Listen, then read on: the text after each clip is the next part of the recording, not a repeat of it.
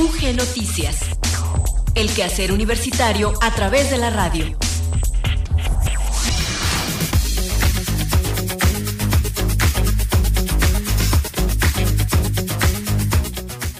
¿Qué tal? Muy buenas tardes. Muchas gracias por seguir en la sintonía de Radio Universidad de Guanajuato. Damos inicio a la emisión de UG Noticias de este miércoles 24 de agosto de 2022. Hoy les saludamos en los controles técnicos Maricruz López y frente al micrófono Gloria Isabel Rodríguez.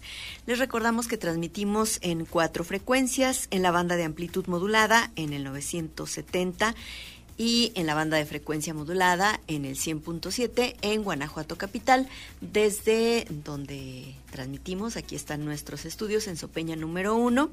Y bueno, también nos pueden sintonizar en la frecuencia modulada en el 91.1 en León y en el 91.3 en San Miguel de Allende.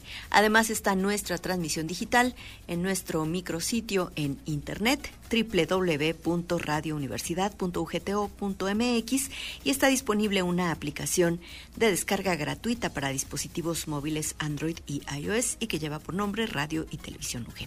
Les reiteramos la invitación para que nos acompañen durante los próximos minutos. Vamos a escuchar enseguida el avance informativo y también les presentamos la efeméride del día. La Universidad de Guanajuato abrió sus puertas para recibir y desarrollar la Jornada Académica Notarial 2022. El próximo 26 de agosto, en la ciudad de León, se realizará el segundo coloquio municipal de investigadores e investigadoras jóvenes. La segunda Universidad Cultural de la Universidad de Guanajuato se realizará en esta ocasión en formato presencial del 1 al 10 de septiembre y contempla más de 130 actividades.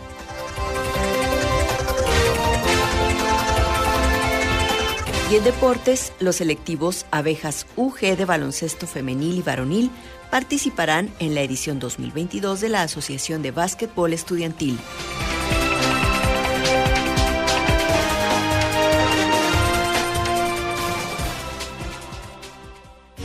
Efemérides UG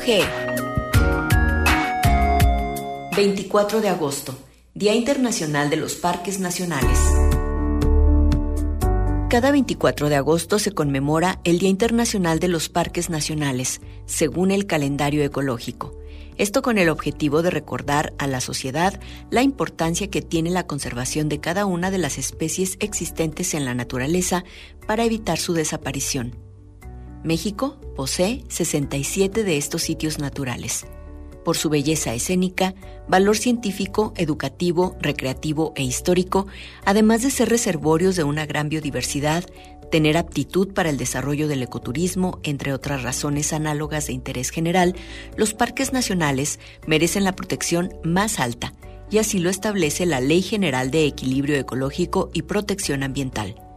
Como parte de la protección a esas superficies terrestres y marinas, en los parques nacionales solo se permiten actividades relacionadas con la preservación de los ecosistemas y sus elementos, la investigación, la recreación, el turismo de naturaleza y la educación ecológica.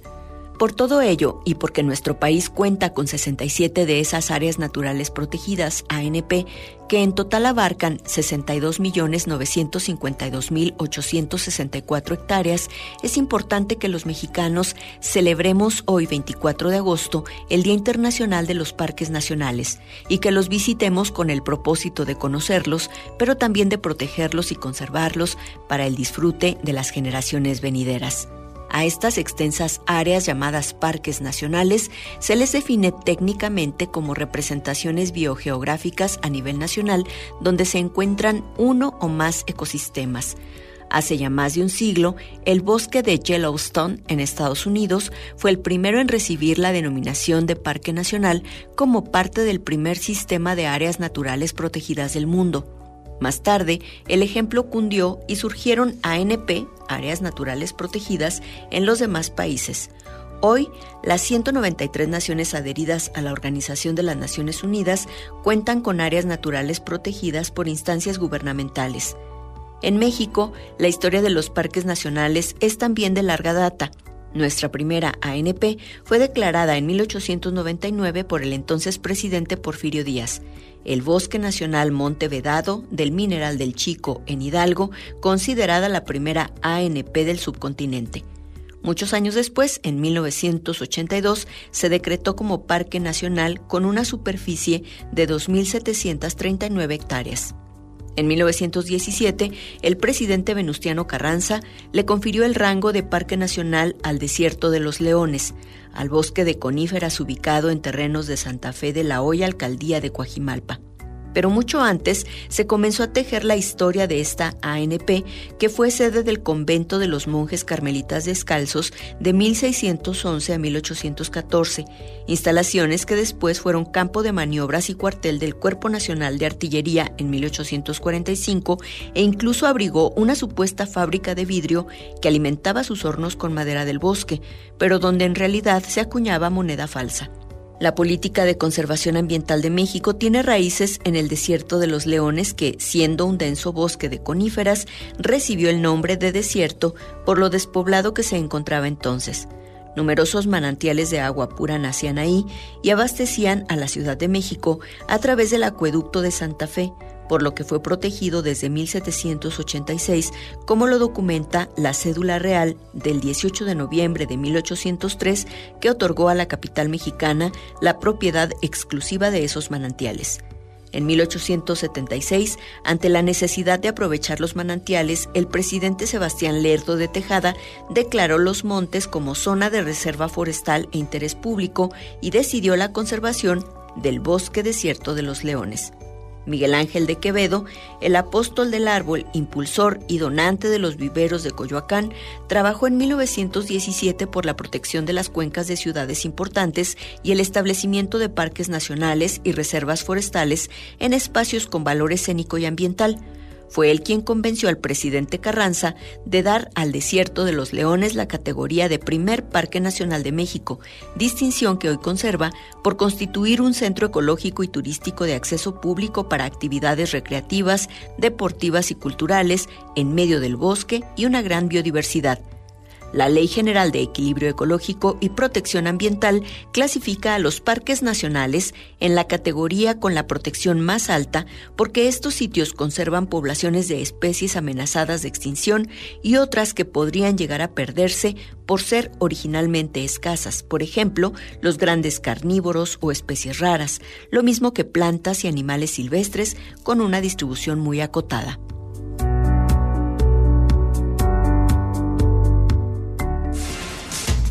Noticias, el quehacer universitario a través de la radio.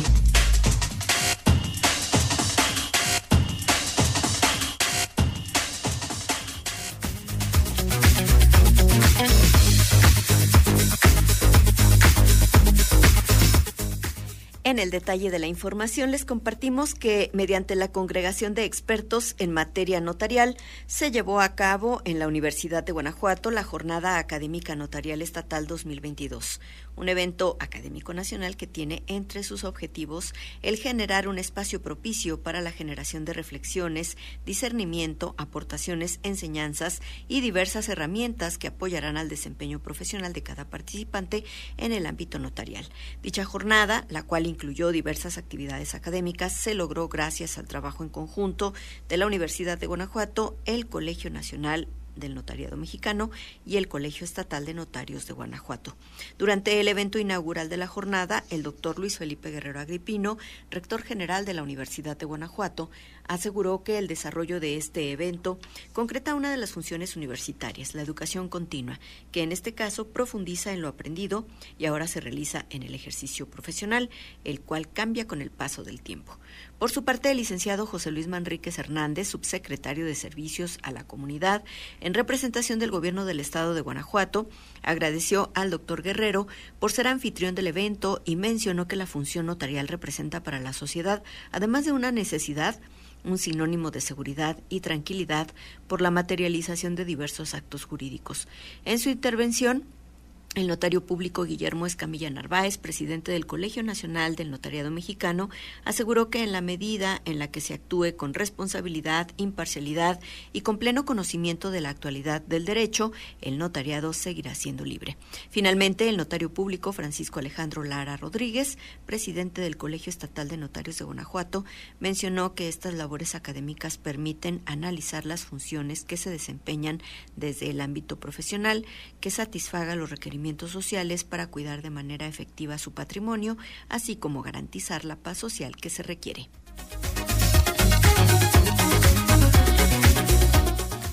Luis Miguel Campos nos ha preparado ya el reporte del estado del tiempo y nos lo presenta, como siempre, desde el área de ciencias atmosféricas y observatorio meteorológico de la Universidad de Guanajuato, que les recordamos tiene un sitio en Facebook, una fanpage que le llaman, y bueno, pues ahí pueden dar me gusta para eh, pues seguir el día a día de las publicaciones que ahí nos, comparten, por supuesto, en torno al reporte, al reporte del estado del tiempo. Vamos a escuchar mientras tanto a Luis Miguel Campos.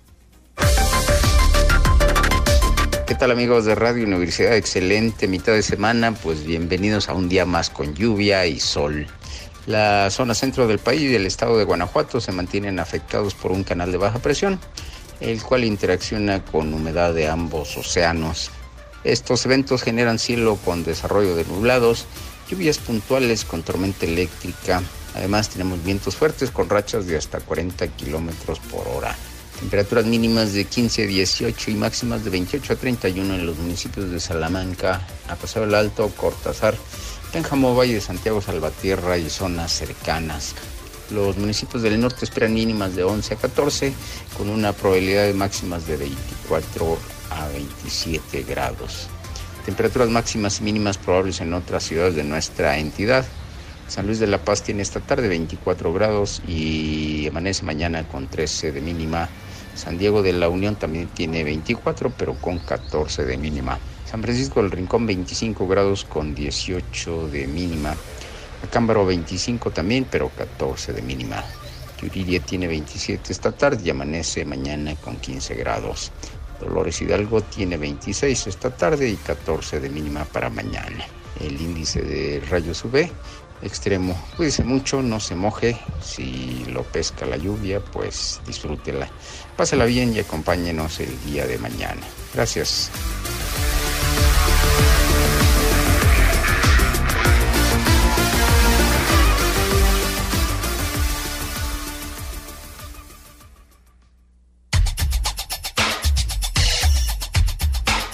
Entrevista UG.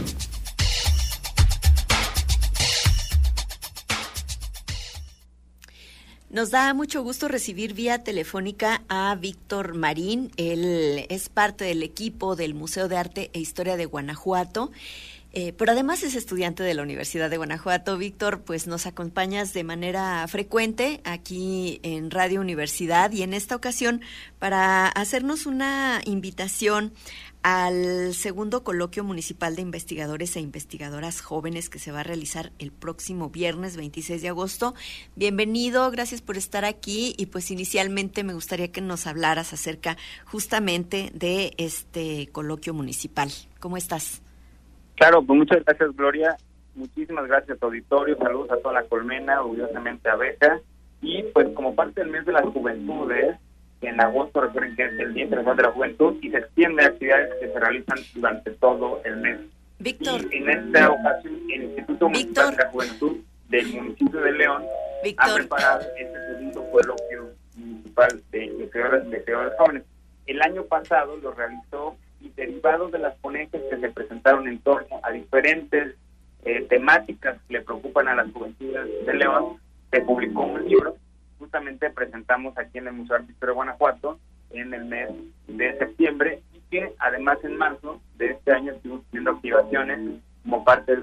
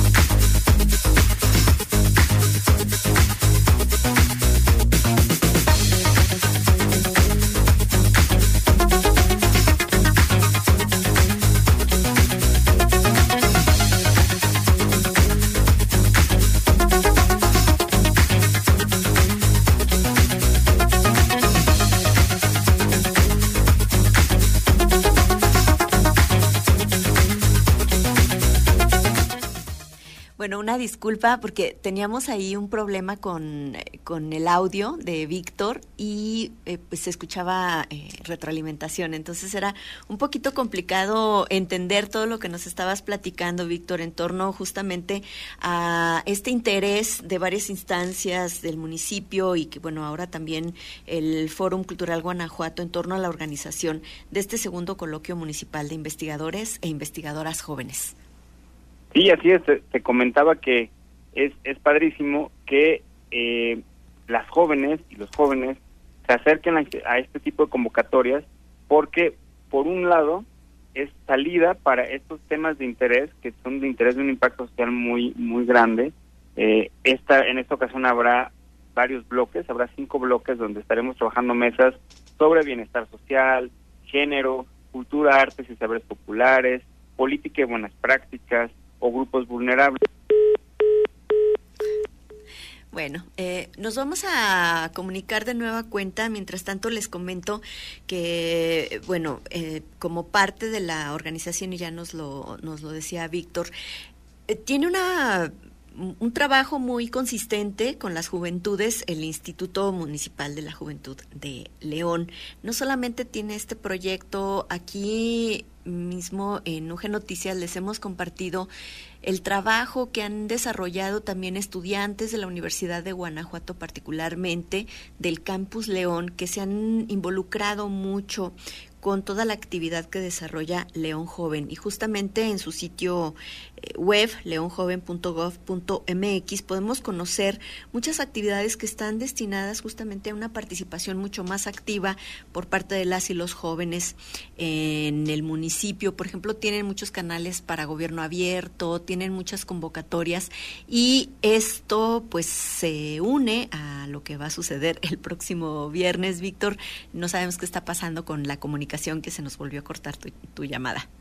Pues, la tecnología no tiene palabra, pero eh, lo importante es que este viernes, 26 de agosto, vamos a poder presenciar, escuchar estas estas mesas de trabajo en temas de bienestar social, género, política, cultura, artes, saberes populares, grupos vulnerables, en torno a esta a este coloquio que resultará en la publicación de una segunda edición con esos artículos. Y les comentaba que era muy importante que cuando eres joven eh, y después quieras entrar a una especialidad, a un programa de posgrado, pues ya tengas justamente artículos publicados que avalen estos intereses de lo que se está investigando y que tienen aplicaciones en la vida social compleja y contemporánea.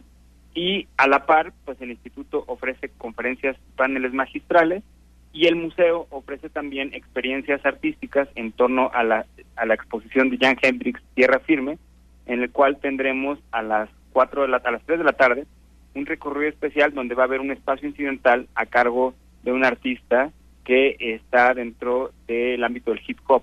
Entonces tendremos una experiencia estética desde el hip hop, pero dentro de una sala de exposición de artes visuales. Y al cierre también tendremos desde el hip hop, pero más desde el rap, tendremos también otra experiencia escénica que estaremos también compartiendo con todos quienes nos acompañen en este programa, que como les decía empieza a las 10 de la mañana con el panel magistral Profesionalización de Prácticas Subalternas con Santiago Díez Solano, Óscar Ortiz, Noé Vega, que estarán compartiéndonos su experiencia. Y una también de cierre, que será a las 7 de la noche, sobre trabajo con grupos sociales vulnerables, a cargo de Miguel Minor, quien es representante del proyecto Cotorreo en Cana, que es de Tlaxcala, así como acompañado de Mariana Enríquez Barrera, directora del programa Lobo, que tiene el Instituto de la Juventud de aquí de León.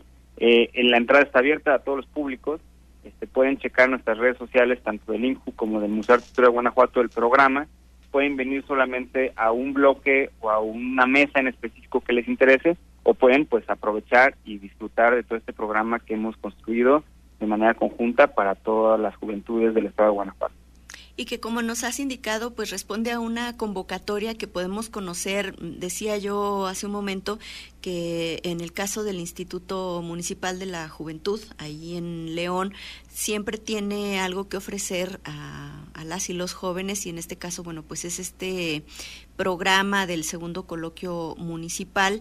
Y bueno, pues no sé, Víctor, si nos quisieras platicar de qué instituciones están participando, de qué universidades eh, son los estudiantes, las estudiantes. Pues mira, son, de, universidades diversas. Incluso ha habido proyectos en otra, en la edición anterior que fueron de estudiantes de preparatoria que tienen también ya algunos perfiles técnicos y lo importante es la diversidad de, de las ponencias que se van a presentar, de las cuales saldrá este libro, ¿no? Y aquí también destacar que la convocatoria se lanzó, a través de, esta convocatoria que recibió el instituto, se recibieron las propuestas, se revisaron las propuestas de ponencia y se seleccionaron las mejores propuestas, que son las que se van a, compartir desde el Museo de Historia de Guanajuato en sus diferentes espacios este viernes 26 de agosto. Y que como bien lo señalas, Gloria, hay otras, hay otras convocatorias más, otros programas que están echando a andar. Aquí desde el Museo de de Guanajuato tendremos parte de esta segunda edición del Maratón Creativo, que es un espacio también donde se busca el eh, incentivar las propuestas de los jóvenes dentro de las industrias creativas y culturales que forman parte pues del ecosistema y de la economía naranja. Y ahí ya les estaremos platicando, pero el 9 de septiembre también tendremos una experiencia y, también acompañado de, lo que nos brinda Jan Hendrix, ¿no? Este, para lanzar este primer evento de una serie de tres eventos que estaremos teniendo en los meses de septiembre, octubre y noviembre eh, como parte de este segundo maratón creativo con el INJU. Pues como este, hay otras más que si se meten ustedes a la página de León Joven, ahí lo pueden buscar así como León Joven en cualquiera de las redes sociales y van a encontrar siempre muchas actividades.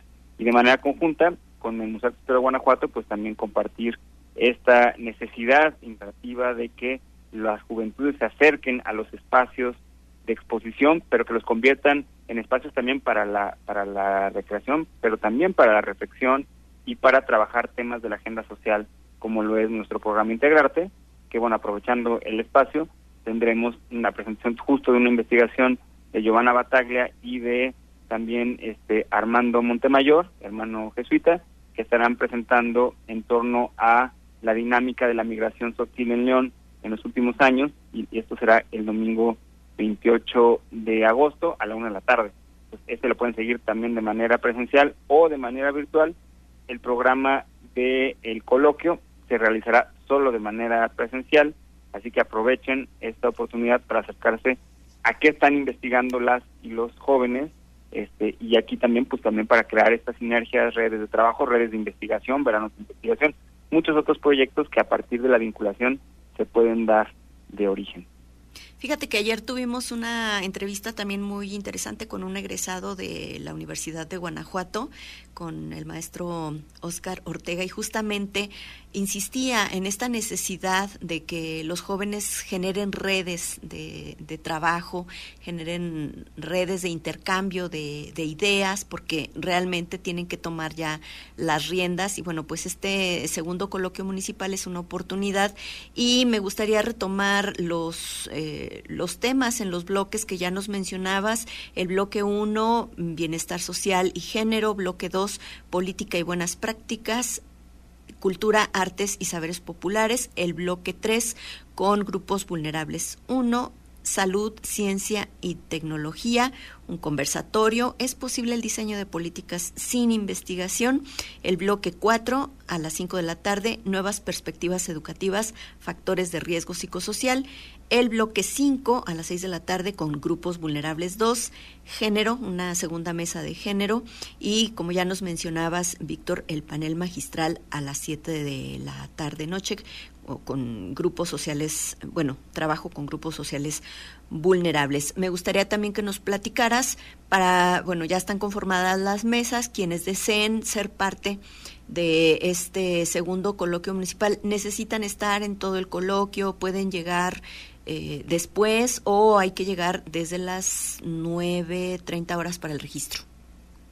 Sí, lo ideal es que se puedan dar el tiempo para que puedan participar en todo el coloquio este, y bueno, también pues lo que ofrece el instituto es acercarlos a estos paneles, conferencias magistrales que se tendrán durante toda la jornada y pues conocer estas diversas propuestas que se tienen, como bien lo mencionabas, para generar estas redes de vinculación en torno a la investigación, además de las sorpresas que tenemos como espacios incidentales desde el museo, la parte artística que también se hace presente y bueno, resaltar que todo el programa es sin costo, pero a lo mejor puede ser que por trabajo, por actividades académicas ya agendadas, este, les interesa solo un tema en particular, pues también son bienvenidos y pueden aprovechar además pues para conocer la oferta que tiene en materia expositiva el museo, así que pues dense una vuelta este viernes 26 de agosto, desde las 9 de la mañana. Les esperamos con mucho gusto aquí en el Museo de Historia de Guanajuato, en el Foro Cultural en la Ciudad de León. Sí, pueden aprovechar para visitar Tierra Firme, que está espectacular y que hace una mancuerna maravillosa con la exposición de Paloma Torres. Y además continúa Miss Foto Japón. Yo creo que son tres recomendaciones imperdibles dentro del Museo de Arte e Historia de Guanajuato, donde eh, pues será la sede de este segundo coloquio municipal de investigadores e investigadoras jóvenes a realizarse el próximo viernes 26 de agosto. A partir de las 9 horas ya pueden ahí llegar. A las 9.30 comienza el registro, la actividad a las 10 de la mañana. Y pues no sé si quieras agregar algo, Víctor. Sí, bueno, sobre todo pues dar el crédito a este tipo de, iniciativas que nosotros con mucho gusto desde el Museo damos cobijo, pero que son iniciativas del Instituto Municipal de la Juventud de León y que desde la página leonjoven.gov.mx ustedes pueden tener acceso a diversas publicaciones que ya han estado realizándose desde el instituto con archivos que se pueden consultar en línea o descargar para tener nuestros diferentes dispositivos. Entonces hay desde las Juventudes en Perspectiva y Juventudes con Perspectiva, que son los dos volúmenes previos de, textos de investigación que se han publicado por parte del instituto, también para que pues ahí puedan encontrar temas seguramente de interés que luego estamos buscando para nuestras tesis, para nuestros proyectos finales, para muchos muchas formas de acercarnos a, estos artículos de investigación. Hay otros temas más que pueden bajar desde la página, tiene un libro espectacular de arte mural en el municipio de León para quien les guste, por ejemplo, el arte urbano. Entonces, entran en la página y ahí además está el campus virtual, donde tienen constantemente programas de capacitación, programas de actualización sobre temas muy específicos, bueno, que a las juventudes les, les ocupa, les interesa y que puedan desarrollar de esta manera su creatividad con los recursos que ofrece el Instituto Municipal de la Juventud y, por supuesto, encantados de recibirles aquí en el Museo de Arte e Historia de Guanajuato. Víctor, muchísimas gracias por acompañarnos hoy. Víctor Marín, eres eh, ya candidato a doctor por la Universidad de Guanajuato, estás en ese proceso. Eh, bueno, eres estudiante de la Universidad de Guanajuato, pero también estás ahí trabajando en el Museo de Arte e Historia de Guanajuato y tienes una colaboración aquí constante con nosotros en Radio Universidad. Muchas gracias por estar aquí hoy. No, pues a contar, muchas gracias. Recuerden seguirnos en el Facebook como Museo Arte e Historia y en el Instagram y en el Twitter como más-mx, M-A-H-G-MX. y ahí también cualquier duda, cualquier comentario, con mucho gusto estaremos atendiéndoles en, en el menor tiempo posible. Gracias, Víctor. Hasta la próxima. Hasta luego, un abrazo. Chao.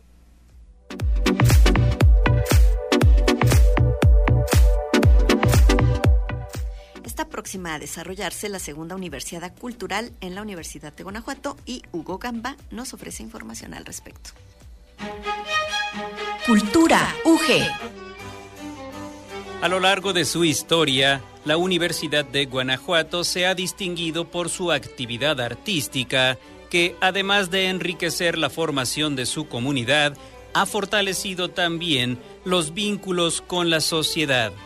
Este año es particularmente significativo, pues el 290 aniversario de la institución coincide con las celebraciones por la creación de grupos artísticos de gran tradición, así como por la creación de nuevos proyectos como lo son la Universidad Cultural.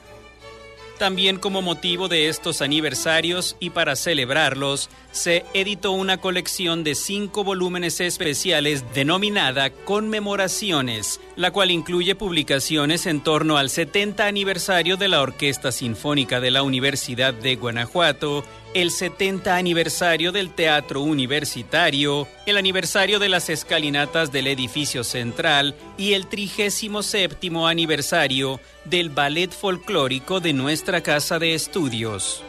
Además, para recordar el legado de Miguel de Cervantes Saavedra en Guanajuato por la edición número 50 del Festival Internacional Cervantino, se creó la denominada Cátedra Cervantina UG la cual busca fusionar el quehacer universitario y la fiesta del espíritu a través de la lengua, la academia y las artes.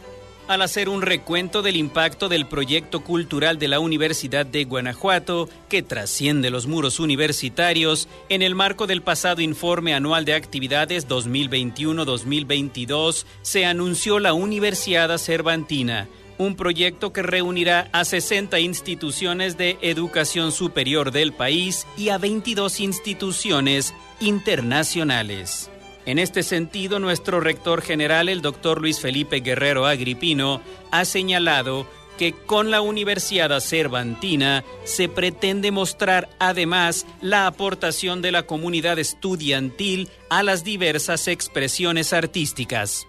Este magno evento cultural se llevará a cabo del primero al 10 de septiembre y contempla más de 130 actividades, todas abiertas al público en general y gratuitas. En el acto inaugural, adelantó el doctor Guerrero Agripino, se presentarán los ballet folclóricos de tres distintas universidades.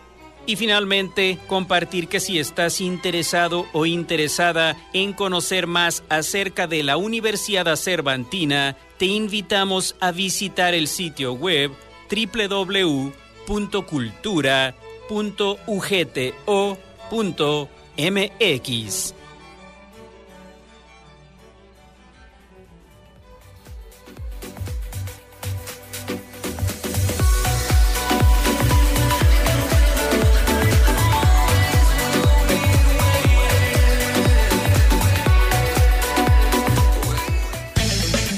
Deportes, UG. Muchas veces nos juega sucio la línea telefónica, pero cuando se trata del acontecer deportivo universitario, eh, por lo general no, tenemos fallas y ya nos acompaña vía telefónica precisamente Enrique Arriola para pues compartir información en este sentido. Enrique, buenas tardes, bienvenido. Gracias, Gloria. ¿Cómo estás? Muy buenas tardes. Mucho gusto en saludarte a ti y a todo nuestro auditorio de UG Noticias.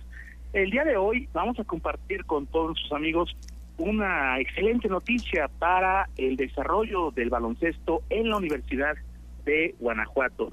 Y es que se ha dado a conocer que a partir del mes de septiembre los selectivos abejas UG, tanto de la rama femenil como de la rama varonil, estarán participando en el Campeonato Nacional de la Asociación de Básquetbol Estudiantil de México. Este tema es algo muy importante, hemos comentado en muchas ocasiones la necesidad que tienen nuestros equipos representativos de competir en los más altos niveles universitarios del país Y esto, esto eh, se dará en el caso del básquetbol para los selectivos abejas femenil y varonil de la Universidad de Guanajuato. ¿Cuál es el contexto de esta liga? Hay que decirlo, es una liga que se formó hace aproximadamente 10 años, en el 2013 fue su primera temporada, y reúne a los mejores equipos de básquetbol de las universidades de todo México. Hay que decirlo, hay dos eh, divisiones, una llamada primera división, una segunda división, y en el caso de estos equipos abejas UG, eh, que comanda por una parte el profesor Omar Andrés Macías Escobar en la rama femenil, y por la otra, en el caso del varonil, eh, Fidel Rocha Cerna, eh, los coaches de estos equipos, los selectivos abejas estarán ingresando a esta liga de la AVE, como es conocida, en la segunda división y en particular en lo que es la región occidente eh, o la conferencia Bajío de esta segunda división en la liga de la Asociación de Básquetbol Estudiantil.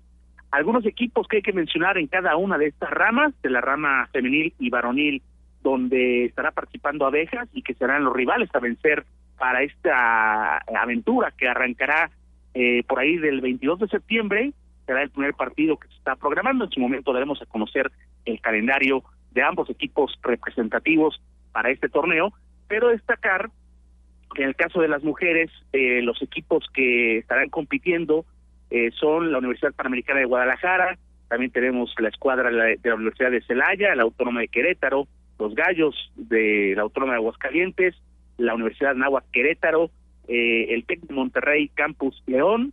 Hay que señalar también que el año anterior, la temporada anterior, la quinteta de las borregas salvajes del TEC de Monterrey Campus Guadalajara se coronó como campeón en esta eh, división 2 o segunda división de la AVE y con ello ascendió ya a la primera división, no estará más en este certamen, pero hay que decir el nivel basquetbolístico que tiene eh, esta conferencia del Bajío es muy fuerte, considerando que de ahí mismo salió la quinteta campeona en el sector femenil. Con los varones, ¿cuáles serán algunos de los rivales para el selectivo Abejas UG? Hay que destacar aquí a la Universidad del Valle de México, Campus Apopan, también a la Universidad del Valle de México, Campus Querétaro, la Universidad Politécnica de Aguascalientes, la Universidad de Celaya, la Autónoma de Querétaro, la Autónoma de Aguascalientes, entre otras. ¿Y cuál es el formato del torneo? Se estarán dando partidos de ida y vuelta o de local y visitante en distintas jornadas. Normalmente los equipos de la Universidad de Guanajuato estarán jugando en su casa, que es la cancha profesor Arturo Larios, cada 15 días. Ya, como decíamos, le estaremos dando detalles de qué días, contra qué rivales y demás. Y serán jornadas donde una semana se reciban juegos y a la siguiente habrá partidos como visitante. En ese sentido, volver a reiterar que este es un logro importante para el desarrollo de esta disciplina que tenía hace un tiempo ya sin participar en este ámbito, sobre todo en, ligas nacionales. Cabe recordar que la Universidad de Guanajuato sí eh, tiene una participación importante en los procesos de Universidad Nacional que cada año se desarrollan y esta participación será de mucha utilidad para que los selectivos abejas UG de básquetbol, tanto femenil como varonil, puedan llegar a punto a disputar estas eh, distintas etapas de la universidad con el objetivo de ir incrementando el nivel deportivo de la disciplina en nuestra institución. Para concluir, decir también que este torneo eh, reúne a universidades públicas y privadas, sobre todo el tema de las universidades privadas son las que han sobresalido en los últimos años, pero los retos son, me parece, eh, muy, muy importantes para poder trascender más allá de lo que es eh, el tema estatal, donde en los últimos años la Universidad de Guanajuato ha participado de manera adecuada, pero hay que dar un nuevo salto de calidad hacia la trascendencia en este deporte. De esta forma concluimos, regresamos con Gloria a UG Noticias, se despide Enrique Arriola. Buenas tardes.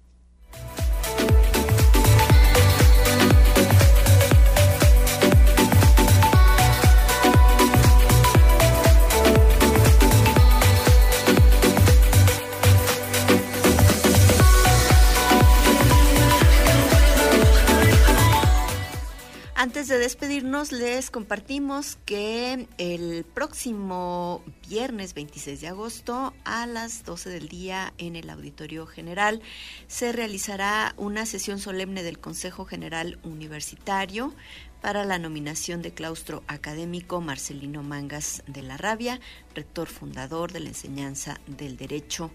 Y bueno, se va a realizar em, eh, una actividad justamente celebratoria de los 195 años de la enseñanza del derecho. Eh, bueno, es un foro que, que, se va a realizar, que va a tener lugar ahí en el viernes 26 de agosto a partir de las 12 horas en el Auditorio General de la Universidad de Guanajuato. Eh, con esto nos despedimos, llegamos por ahí al final de UG Noticias. Lamentamos mucho haber tenido esos inconvenientes con nuestro enlace telefónico en la sección de entrevista, pero esperamos que la información haya eh, quedado bien para todos y todas eh, recordar que esta programación también se puede seguir de manera muy sencilla en redes sociales tanto en León Joven, ahí en, las páginas del municipio de León, como en el Museo de Arte e Historia de Guanajuato y en el Fórum Cultural Guanajuato.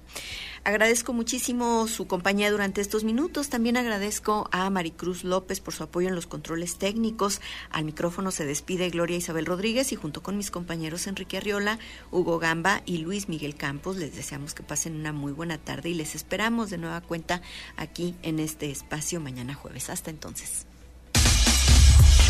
UG Noticias. El quehacer universitario a través de la radio.